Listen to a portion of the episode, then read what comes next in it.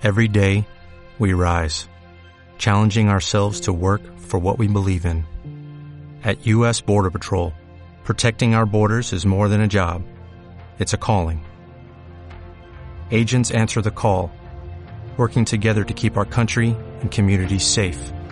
If you're ready for a new mission, join U.S. Border Patrol and go beyond. Learn more at cbp.gov/careers. Hemos leído el pasaje en Mateo, desde el versículo 14, 15 en adelante. Esta predicación lleva por título Cañas quebradas y velas humeantes, eh, desde Mateo 12, 15 al, al 21. Hemos leído un pasaje en el que Mateo, que es el evangelio desde el que tomamos esta reflexión, hace un alto en su relato. Todo el Evangelio de Mateo se caracteriza por una narrativa muy dinámica respecto de la vida de Jesús. Y en algún momento, en esta sección, el escritor del Evangelio inserta una cita que corresponde al, al, profeta Isaías o al libro de Isaías en el capítulo 42. Antes de esta sección, antes del capítulo 12, la sección que acabamos de leer hace un ratito atrás, Jesús ha denunciado a los sabios, a los religiosos, a los doctos de alguna manera de la época, porque han tenido por mucho tiempo, por años, a la gente aplastada bajo el peso insoportable de preceptos y normas imposibles de practicar, imposibles de, cumplir. Luego de Jesús denuncia esto, se enfrenta o dialoga por parte de él dos veces con los fariseos. La primera de ellas, una cuestión del día sábado, por qué los discípulos comen en día sábado, arrancan espigas y comen en día sábado. Y la segunda es cómo Jesús se atreve a sanar a alguien de la mano seca en la sinagoga, también dentro del, del día sábado. El escenario en el que Mateo inserta esta cita de Isaías es un escenario, usted lo puede leer en su casa, seguramente ya lo tiene en mente con todo lo que he dicho, ya lo conoce, es un escenario que está lleno de violencia por parte de los fariseos, violencia hacia Jesús, violencia hacia los discípulos de Jesús, pero también violencia y rechazo hacia la gente que es objeto del amor y misericordia de Jesús. En este escenario de, lleno de, de condenación, de rechazo, de violencia hacia la gente, hacia Jesús y hacia los discípulos, hacia los más débiles y desprotegidos, es que aparece esta cita del evangelista en el libro del Evangelio según San Mateo. Voy a leer dos versículos antes de entrar de lleno a la reflexión del día de hoy. Versículo 14 y versículo 15. Pero los fariseos salieron y tramaban cómo matar a Jesús. Consciente de esto, Jesús se retiró de aquel lugar. Muchos lo siguieron y él sanó a todos los enfermos. Las declaraciones de Jesús, las acciones de Jesús, moviéndose en misericordia y compasión, amor hacia los más débiles, hacia los necesitados, hacia los rechazados por el sistema religioso de la época, ha creado un ambiente no solamente de violencia en contra de su persona, sus seguidores y aquellos que son objeto del amor de Cristo, sino que también ha llegado al punto extremo y límite de buscar planificar su muerte, asesinarlo. Dice el versículo 14, pero los fariseos salieron de la sinagoga luego de que, de que sana al hombre de la mano seca y tramaban cómo matar a Jesús. Es tal el clima que, de violencia contrario a Jesús que en este punto del Evangelio, dice el relator, el escritor se planifica darle muerte, asesinar a este Jesús a quien ellos rechazan a quienes buscan constantemente atacar, pero que a, quien no han podido sacar de la escena pública. Y lo único que les queda es finalmente asesinarlo. Mateo inserta esta, esta cita que, que, viene a continuación, desde los versículos 18 en adelante, desde, desde Isaías capítulo 42. Es una cita en, en, Isaías que habla acerca de la obra de Dios en medio de, Israel y de la esperanza que Dios le está dando al pueblo de Israel ahí en, en Isaías 52. Pero ¿por qué inserta esta cita? ¿Qué tiene que ver esta cita de Isaías en este momento del Evangelio? Bueno, lo que el escritor busca hacer es, en este clima de violencia y de rechazo hacia Jesús, volver a clarificarle al lector, a la lectora, a nosotros hoy en día, de que aquel que está obrando, aquel de quien él está escribiendo, es el enviado de Dios. A pesar del rechazo, a pesar del hostigamiento, a pesar de la persecución, a pesar de que tiene a los líderes religiosos en contra, este que está hablando, este que está enseñando, este que está actuando, es el enviado de Dios y de eso no hay ninguna duda. Mateo no quiere que tengamos ninguna duda de que Él es el escogido, el enviado de Dios. Para no olvidar, lo inserta en medio de este escenario no solamente lleno de violencia, sino que también lleno de necesidades, miseria humana, eh, pero a la vez, como ya hemos dicho, lleno de odiosidades por parte de algunos. Isaías nos va a recordar, el pasaje de Isaías ahí inserto nos va a recordar que este es el amado, el escogido, el enviado. Versículos 16 al 21 leemos, pero les ordenó que no dijeran quién era él. Eso fue para que se cumpliera lo dicho por el profeta Isaías. Este es mi siervo, a quien he escogido, mi amado, en quien estoy complacido. Sobre él pondré mi espíritu y proclamará justicia a las naciones.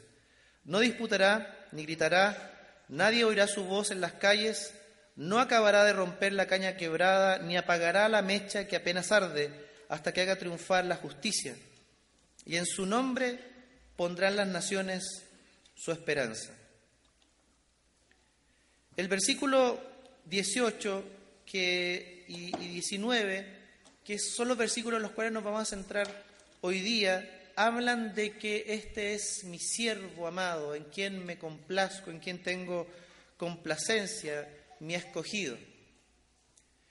Estos versículos que Mateo inserta en ese lugar nos remiten inmediatamente al capítulo 3 de Mateo, que fue el momento en el que Jesús aparece públicamente y, dice el relato de Mateo, aparece esta voz desde el cielo, la voz del Padre, que vamos a leerlo. Busquemos el capítulo 3, versículo 17 de Mateo.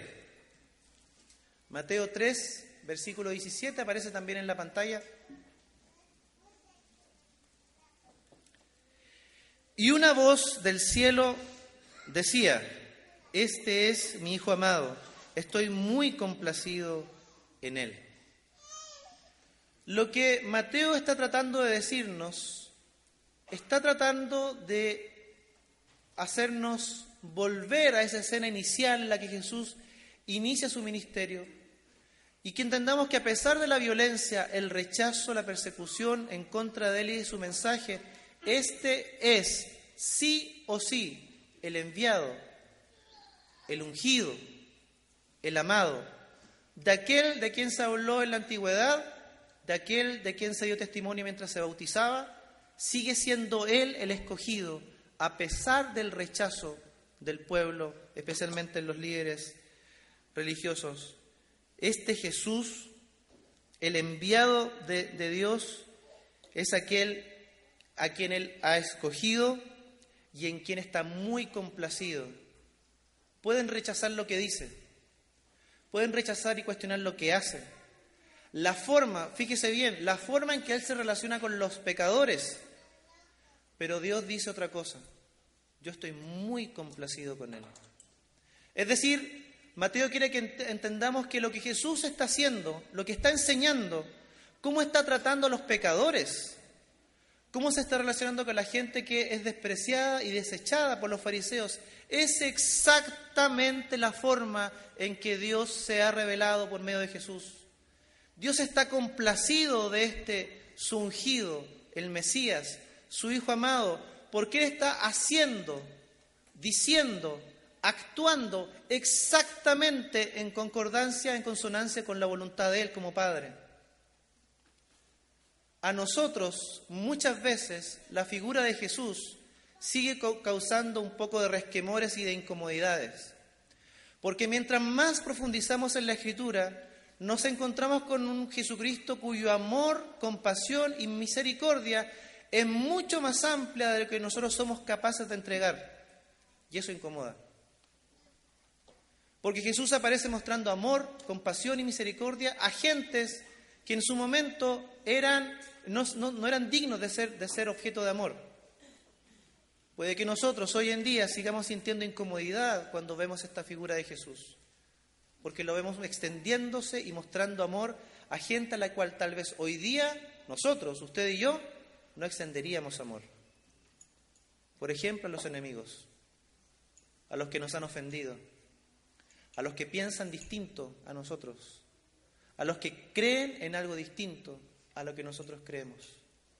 Jesús no coloca etiquetas, Jesús no hace distinción de personas, Jesús está, extendiendo su amor, su compasión y su misericordia y el Padre está complacido. Quiere que Mateo quiere que entendamos, entendamos con lo que Jesús está diciendo y haciendo. ¿Puede incomodar a los líderes? ¿Puede, ser rechazado por los líderes? Pero el Padre está complacido en este, el Mesías, que hace la voluntad del Padre y que le está dando a conocer de manera perfecta como nunca antes habíamos conocido, habíamos entendido a Dios antes de la encarnación. El versículo 18 agrega algo más, dice, sobre él pondré mi espíritu. Esta sigue siendo la cita de Mateo sobre Isaías, versículo 42. El día del bautismo, en el versículo 16 del capítulo 3 de Mateo, un poco antes de lo que leímos, se dice que descendió sobre Jesús el Espíritu Santo como Dice que el Espíritu Santo se posó sobre él y reposó sobre él. Mateo quiere mostrarnos que en él y solamente en él es quien reposa esta autoridad, reposa la presencia misma del Espíritu de Dios. Avanzando en los versículos siguientes, luego de esta, de esta narración, nos encontraremos que los fariseos acusan a Jesús de que echa fuera demonios por el príncipe de los demonios, por Belcebú. Antes de relatarnos eso, Mateo quiere que recordemos y entendamos que el ungido, el enviado de Dios, el amado, en quien se complace el Padre porque hace y dice su perfecta voluntad, en él está el Espíritu de Dios. Y no cabe duda que el enviado ha sido enviado por Dios y no por otro, como los fariseos pretenderán acusarlo en, las, en los siguientes versículos, en la, en la siguiente escena. El versículo 18 agrega algo más y dice, y proclamará justicia a las naciones. Por primera vez, el relato del Evangelio según San Mateo va a abrir la puerta de la salvación y de la obra del Mesías a los no judíos. Hasta aquí, todo lo que Jesús ha dicho, todo lo que Jesús ha hecho, lo ha hecho en un contexto judío, para el pueblo judío. Pero aquí, por primera vez, y citando a Isaías capítulo 42, el Evangelio de Mateo nos va a dejar en claro, de aquí en adelante hasta el capítulo 28, que la obra del Mesías, la obra del amado, en quien reposa el Espíritu de Dios, es para todos por igual, sin distinción de ningún tipo. Quizás la mayor distinción que ellos hacían era entre, entre aquellos que eran judíos y aquellos que no eran judíos. Y para ellos tiene mucho sentido esto que, que menciona el, el pasaje. Pero ¿qué otras distinciones podemos dar hoy día nosotros? Etiquetas por color, lugar de origen, tipo de religión, ideología, a veces algunos dirán ciertas ideologías, eh, formas de pensar, ciertos discursos.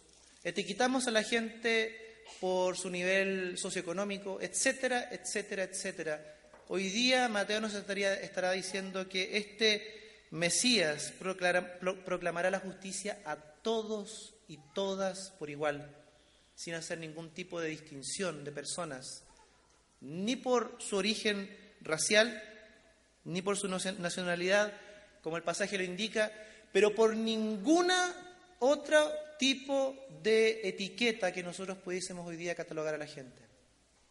Que Jesús es tan distinto a lo que eran los fariseos en aquella época. Yo me atrevería a decir que Jesús es tan distinto también a nosotros que sí hacemos diferencias a veces de personas por situaciones, por condiciones, por pensamientos o por prácticas. Este Jesús, el enviado de Dios, Este amado traerá justicia a todo el mundo. Y el versículo 19 y 20, que es donde quiero que nos detengamos por unos minutos eh, más que con los anteriores versículos, dice lo siguiente, versículo 19, no disputará ni gritará, nadie oirá su voz en las calles. Al comienzo dijimos que la escena o el momento en que Mateo, el escritor de Mateo, inserta la cita de Isaías 42, es un escenario, es un ambiente lleno de violencia por parte de los fariseos. Violencia en contra de Jesús, violencia en contra de los seguidores de Jesús, pero también violencia, rechazo y condenación en contra de aquellos que han sido y están siendo objeto del amor y la misericordia de Jesús. En medio de ese ambiente tan violento, de tanto rechazo, de tanta odiosidad, dice el pasaje que este Cristo, el enviado de Dios, el Mesías, va a actuar de la siguiente manera. No disputará, no gritará. Este enviado es como cantamos o vamos a cantar un ratito más, spoilers del, servicio es el príncipe de paz. Es el príncipe de paz. Es aquel que en el capítulo 11 dice que ha venido a dar descanso al agobiado. Aquel que trae paz. Aquel que aliviana y quita las cargas de los agobiados y de los oprimidos. Jesús no va a contender la odiosidad de sus enemigos. Jesús no va a responder violentamente. Señor, si quieres que descienda fuego del cielo, dicen los discípulos en otro, en otro pasaje. Este es el príncipe de paz. Este es el que entrará en Jerusalén en unos capítulos más adelante sentado en un animal manso, como el príncipe precisamente de paz. Este no es el que reacciona contestatariamente, humilla a su adversario, este no es el de mechita corta que salta inmediatamente cuando sus enemigos lo colocan en entredicho o cuestionan lo que él está diciendo. No disputará. No gritará. El pasaje dice que Jesús, frente a la amenaza, en capítulo 12, versículos 14 y 15, dice que él en silencio se repliega con sus discípulos, da un paso atrás, se reúne con la gente necesitada, silenciosamente lo sigue atendiendo, ministrando, sirviendo, pero él no entra en disputas. Su tarea es otra. Él no viene a contender con nadie. Él viene a presentar la verdad. Él viene a actuar en misericordia, amor. Hay tanta necesidad que atender. Hay tantos y tantas necesitados que Él no, no, disputará, no, no gritará. Él se dedica a hacer la obra del Padre. Jesús es tan diferente, queridos, a los religiosos de la época. Ellos buscan tenderle trampas, hacerle preguntas con tal de hacerlo caer y entrar en, una, en un diálogo eh, que finalmente le dé la razón a ellos, ganarle a Jesús en, en los diálogos, en las disputas. ¿Qué sentido tiene eso para Jesús? No contiende, no grita, no levanta la voz, es tan diferente a nosotros que tantas veces confrontamos violentamente al otro. A veces sentimos amenazado también nuestro, nuestro orgullo, nuestro yo, y respondemos de maneras que no debiéramos al prójimo, por diferencias de ideas, a veces por diferencias de opinión. No disputará, no callará, no, no, no gritará. Versículo 20 y aquí quiero invitarlos a, leer con mucha atención el, versículo 20. Dice, no acabará de romper la caña quebrada, ni apagará la mecha que apenas arde hasta que haga triunfar la justicia. La nueva traducción viviente, eh, la NBI también, eh, que es la que estamos leyendo hoy día, traduce este, este texto como no acabará de romper la caña quebrada. Y este pasaje generalmente se conoce en Reina Valera 60. Y el pasaje en Reina Valera 60 dice la caña cascada. Yo cuando era niño no entendía la imagen de una, de una cascada y una caña. Pensaba que tenía que ver con agua, algo así. Creo que esta, esta versión lo deja mucho más claro. Por eso la escogimos para la... El, versículo 20, por favor. Dice la caña quebrada o la caña rajada, dice eh, esa versión de la, de la, traducción de la Biblia que se acaba de colocar en, en pantalla. Veamos por favor la imagen de una caña. Ese tipo de caña u otro tipo de caña eran cañas y son cañas que crecen junto a fuentes de agua, ¿cierto? Probablemente las conocemos. No es precisamente esa caña la que crecía en el río Jordán, pero usemos la imaginación y pensemos que es una de esas. Estas cañas que crecían a orillas del río eran usadas por artesanos para elaborar, para fabricar eh, utensilios de uso doméstico, pero uno de los utensilios, una de las cosas que ellos fabricaban eran instrumentos musicales, en su mayoría flautas. Cuando la flauta, cuando, cuando la caña en el proceso de elaboración, en el proceso de, de trabajar la caña, se rajaba y se quebraba, quedaba inservible. Esa caña era rechazada. Al artesano ya no le servía, no le servía más. Era inservible y muchas veces se lanzaba al río como un desecho, algo inutilizable. Era imposible recomponer la caña nuevamente y darle el uso que se le quería, se le quería dar. Bueno, la caña cascada o la caña rasgada o la caña quebrada habla de un tipo de caña que, cuyo uso era elaborar eh, eh, utensilios domésticos, instrumentos o flautas, por ejemplo, ah, y que se ha roto en el proceso como la imagen que sigue a continuación. Esa caña rota, rajada, es inservible y es rechazada por el artesano y finalmente se bota, se, se elimina. El pasaje sigue diciendo y hablando en el versículo acerca de una llama o mecha que humea. Si vemos la, imagen siguiente.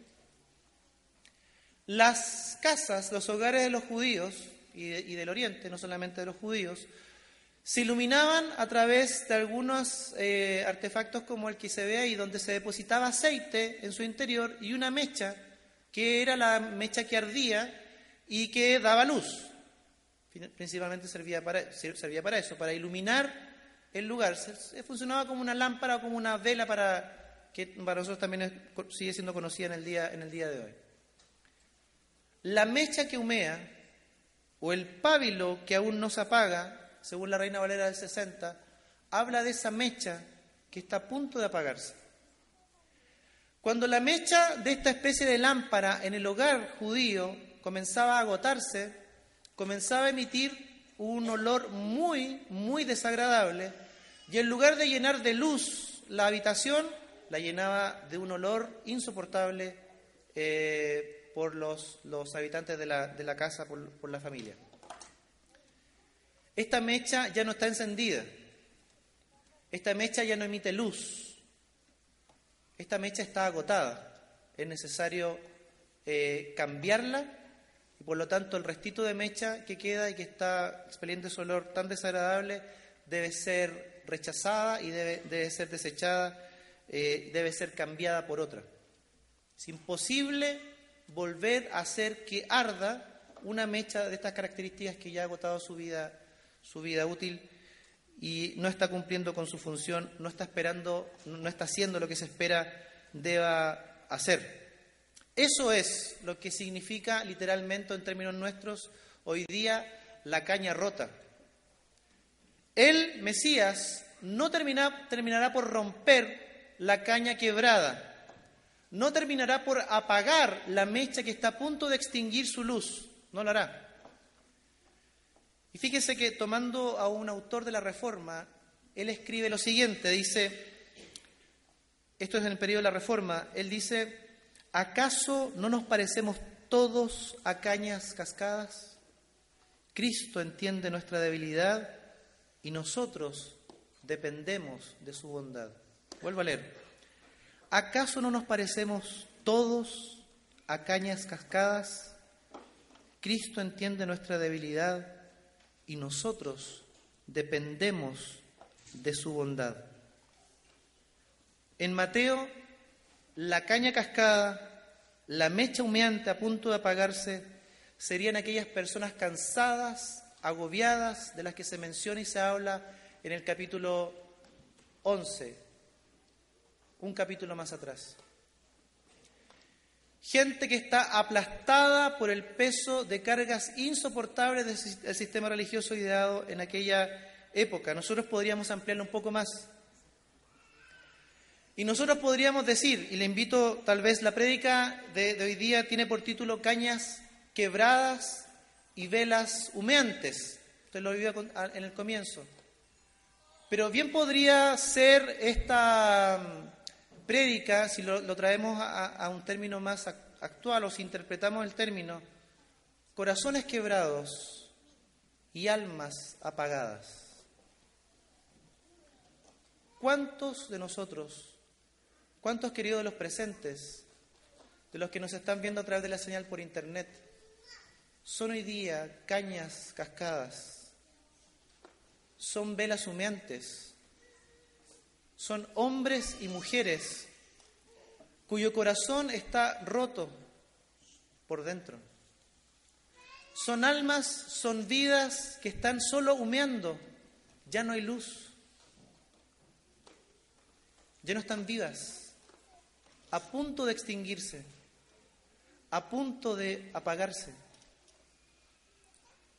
¿Cuántos de nosotros tal vez estamos en esa, en esa condición? Jesús cumple al 100% el sermón de la montaña. Él es el pacificador. Él no viene a destruir. Él no viene a romper. Él viene a sanar, a restaurar. Jesús no trata a la gente como los religiosos de la época. Jesús no trata a la gente como tal vez nosotros lo haríamos hoy en día. Él no termina por romper los corazones quebrantados, escúcheme bien, cargados tal vez con la culpa del pecado, de los errores. Lo que los fariseos esperarían, incluso los discípulos, era que Jesús apuntara con el dedo y condenara a todos y cada uno por sus pecados, errores y fallas. Y sin misericordia, aunque su corazón esté cargado, cansado, agobiado de cargar con la culpa, cargar con el pecado, que es real, cargar con el dolor, el agobio de vivir en una sociedad que sufre. Si extendemos todavía más allá la, metáfora, la idea del, del corazón roto.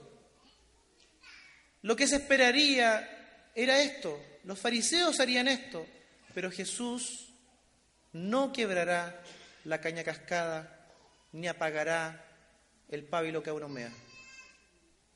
Él no ha venido a eso. Él no ha venido a asumir a la gente en su culpa, condenarla, cargarla con más peso insoportable y cargarlo con normas estrictas, preceptos incapaces de cumplir. Él ha venido a dar, el capítulo 11 ha dicho, a Él ha venido a dar descanso a las almas. Es el que trae paz al corazón. Él es el que ha venido a sanar a los quebrantados. Él es el que ha venido a dar libertad a los cautivos. Pero nos encontramos con un sistema tan contrario a la voluntad de Dios, en, estos enemigos. Y el, el pasaje dice que este es mi amado, todo lo que Él hace, todo lo que Él dice, me complace.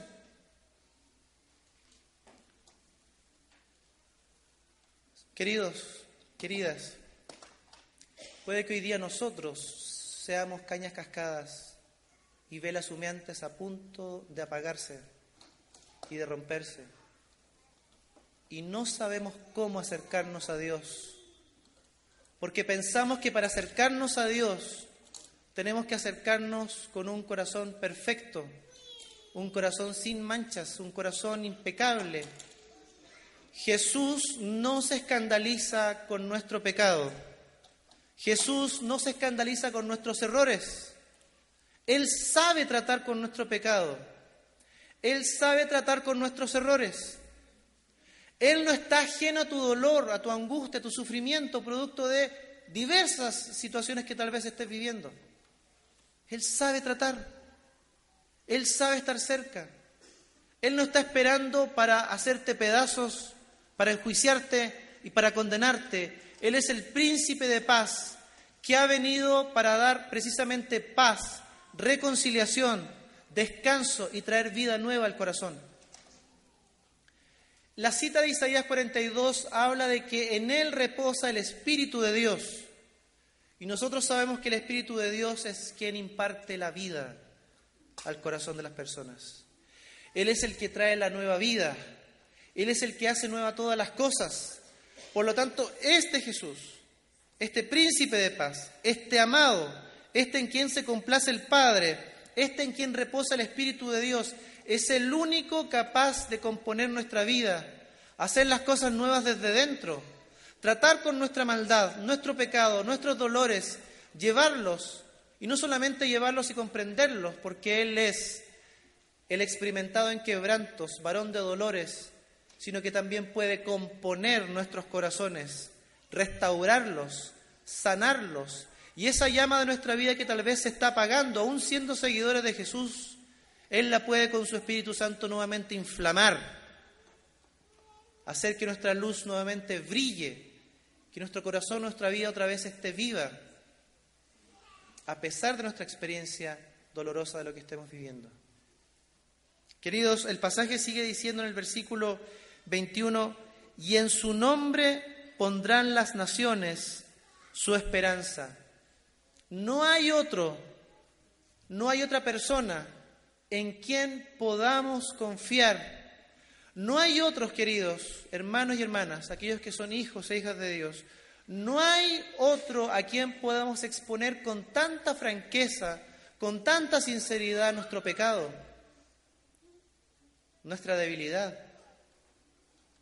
Tal vez nos cuesta un montón, para nosotros tal vez sea imposible compartir el pecado con el que batallamos hoy en día el dolor que nos agobia en el corazón y que nos mantiene con, con un cansancio, una presión y una desesperanza. Pero Jesús es el único en quien hay esperanza. Él sí puede, es el único. El pasaje dice que es el único en quien hay esperanza y más todavía, vuelve a decir que esta esperanza está y es y será para todas las naciones, sin distinción de personas, sin diferencias, a todos por igual. Queridos hermanos, hermanas que nos ven tal vez a través de la señal por internet, tal vez ustedes han sido de alguna manera rechazados, han sido quebrantados y rotos en su corazón porque muchas veces los líderes y hasta los pastores fallamos. Pero aunque sintamos el rechazo, o lo hayamos percibido, o lo hayamos experimentado, o sea, o lo hayan experimentado, Jesús no nos rechaza. Jesús no nos abandona. Jesús quiere restaurar e impartir nueva vida al corazón este príncipe de paz, este príncipe de paz. Querida iglesia, por otra parte nosotros también tenemos que seguir tratando, relacionándonos con los demás, así como es el ejemplo de Jesús. Debemos seguir amando a aquel que sufre, a aquel que se duele, incluso a aquel que falla, cae y peca, porque Jesús lo haría. Jesús se acercaría para restaurar para amar y para entregar su compasión. Este es el mensaje de Cristo. Esto es o es una de las cosas que hace que el Evangelio sea buena noticia para nosotros. Buena noticia para sus amigos, para sus amigas. Una buena noticia que usted puede compartir con aquellos que le rodean en su colegio, en su liceo, en su universidad, en el lugar de trabajo. Es la buena noticia de este Dios que se ha acercado, que ha enviado a su Hijo amado para tratar con nuestro dolor, para tratar con nuestro pecado, para extender su misericordia, compasión, amor y tratarnos con bondad. Imitemos al Maestro. Sigamos siendo como Jesús. Sigamos tratando a aquel que nos rodea como Jesús lo haría. Y queridos, queridas, si hay alguno en este lugar que piensa ser, cree que está atravesando un momento difícil, es una caña cascada, es una vela a punto de extinguir y apagar su luz, Jesús puede tratar con esa condición. Jesús no quiere enjuiciarte. Jesús no quiere condenarte por aquello, quiere levantar tu vida, quiere sanar tu corazón y quiere volver a encender la llama de la vida nueva que por el Espíritu recibimos. Oremos a nuestro Dios. Señor, te damos gracias. Gracias porque el mensaje del Evangelio es un mensaje tan diferente de cualquier otro mensaje que podamos haber escuchado, Señor.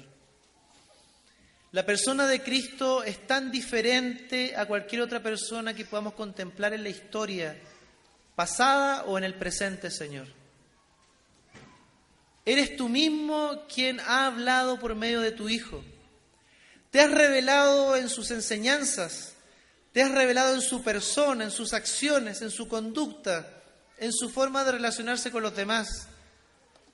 Señor, gracias porque podemos conocer en Jesús al verdadero Dios, a ti nuestro Dios. Señor, si algunos han caminado vidas temerosas, alejadas, Señor, con el miedo de un Dios que no les aceptará, que les rechazará, un Dios que los enjuiciará y los condenará por el pecado, por el error, por la falla, un Dios que no da segundas oportunidades, ni terceras ni cuartas. Que sepan hoy, Señor, que tú no quieres romper lo que ya está roto, sino sanarlo y restaurarlo. Tú no quieres apagar la pequeña llama de vida que aún queda en el corazón. Quieres inflamarla nuevamente con tu Espíritu Santo para experimentar otra vez esa vida nueva que ya regalaste en el corazón. Señor, aquellos que estén atravesando momentos difíciles, estén cargando con pecado en su vida, que sepan, Señor, que tú eres fiel y justo para perdonar sus pecados y limpiarles de toda maldad, Señor. Aquellos que están atravesando momentos de angustia, de dolor, de sufrimiento, Señor, que sepan que tú estás con ellos también para sostenerles, para levantarles, para afirmarles, para sostenerles, Señor. Tú eres aquel que se acerca a nosotros poderoso, pero también en paz, en mansedumbre, apacible, humilde para nosotros, Señor. Te damos muchas gracias y te pedimos una vez más que tú nos bendigas, que tu palabra obre en nosotros lo que deba obrar que aquellos que necesitan descanso en ti puedan confiadamente acercarse a ti y encontrar ese descanso para el alma. Que aquellos que cargan con el pecado, la culpa de los errores, sepan que pueden encontrar en ti perdón de pecados, Señor, y libertad que solamente tú puedes dar por medio de Jesús. Te damos muchas, muchas gracias, Padre. Una vez más, en el nombre de Jesucristo nuestro Señor. Amén.